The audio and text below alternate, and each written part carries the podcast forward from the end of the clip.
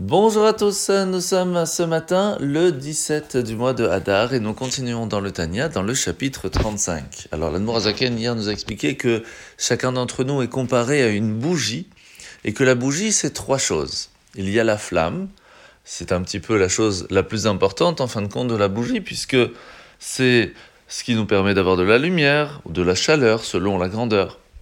Il y a la mèche, ce qui va permettre à ce que la flamme puisse être à un endroit spécifique et ne pas se propager partout.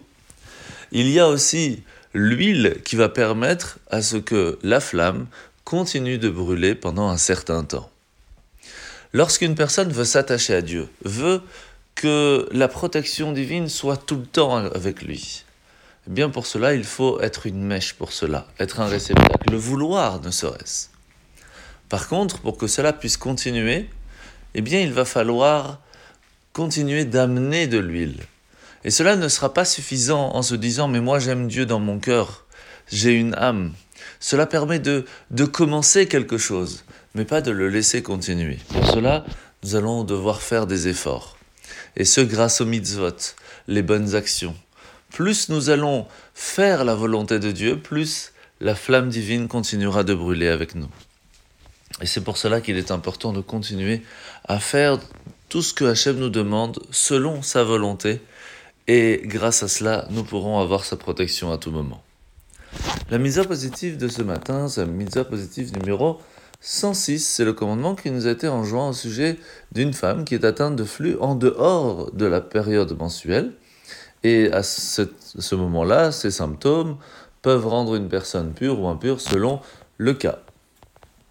Alors la paracha de la semaine, nous sommes parachat Kitissa et aujourd'hui nous allons parler d'un moment très dur du peuple juif où Moshe avait dit au peuple juif qu'il allait rester 40 jours et 40 nuits au mont Sinaï et malheureusement le décompte avait été mal fait. C'est ainsi qu'ils vont aller voir Aaron en lui disant Nous n'avons plus d'intermédiaire et de la même façon que l'arche sainte sera en or et c'est ce qui nous permettra de nous connecter à Dieu, de la même façon nous voudrions faire un veau d'or pour pouvoir remplacer d'une certaine façon Moshe et avoir une connexion avec Dieu.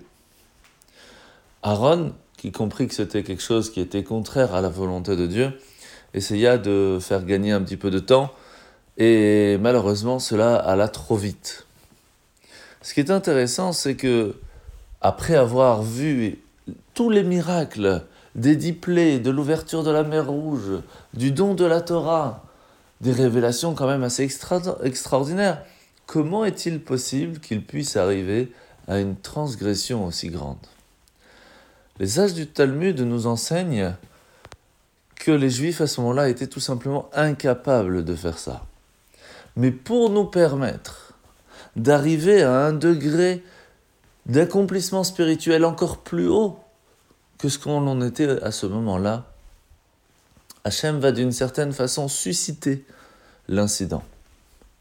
Cela nous apprend que à un certain moment de notre vie, on se dit mais avec tout ce que j'ai fait, est-ce que c'est vraiment possible de changer? Est-ce que je peux vraiment arriver à un niveau spirituel assez grand? Si je me compare avec des personnes qui font tellement de bonnes choses, tellement ils réussissent à faire la Torah, les mitzvot convenablement, où j'en suis moi? C'est là que nous apprenons qu'en fait, toutes nos actions ont un but.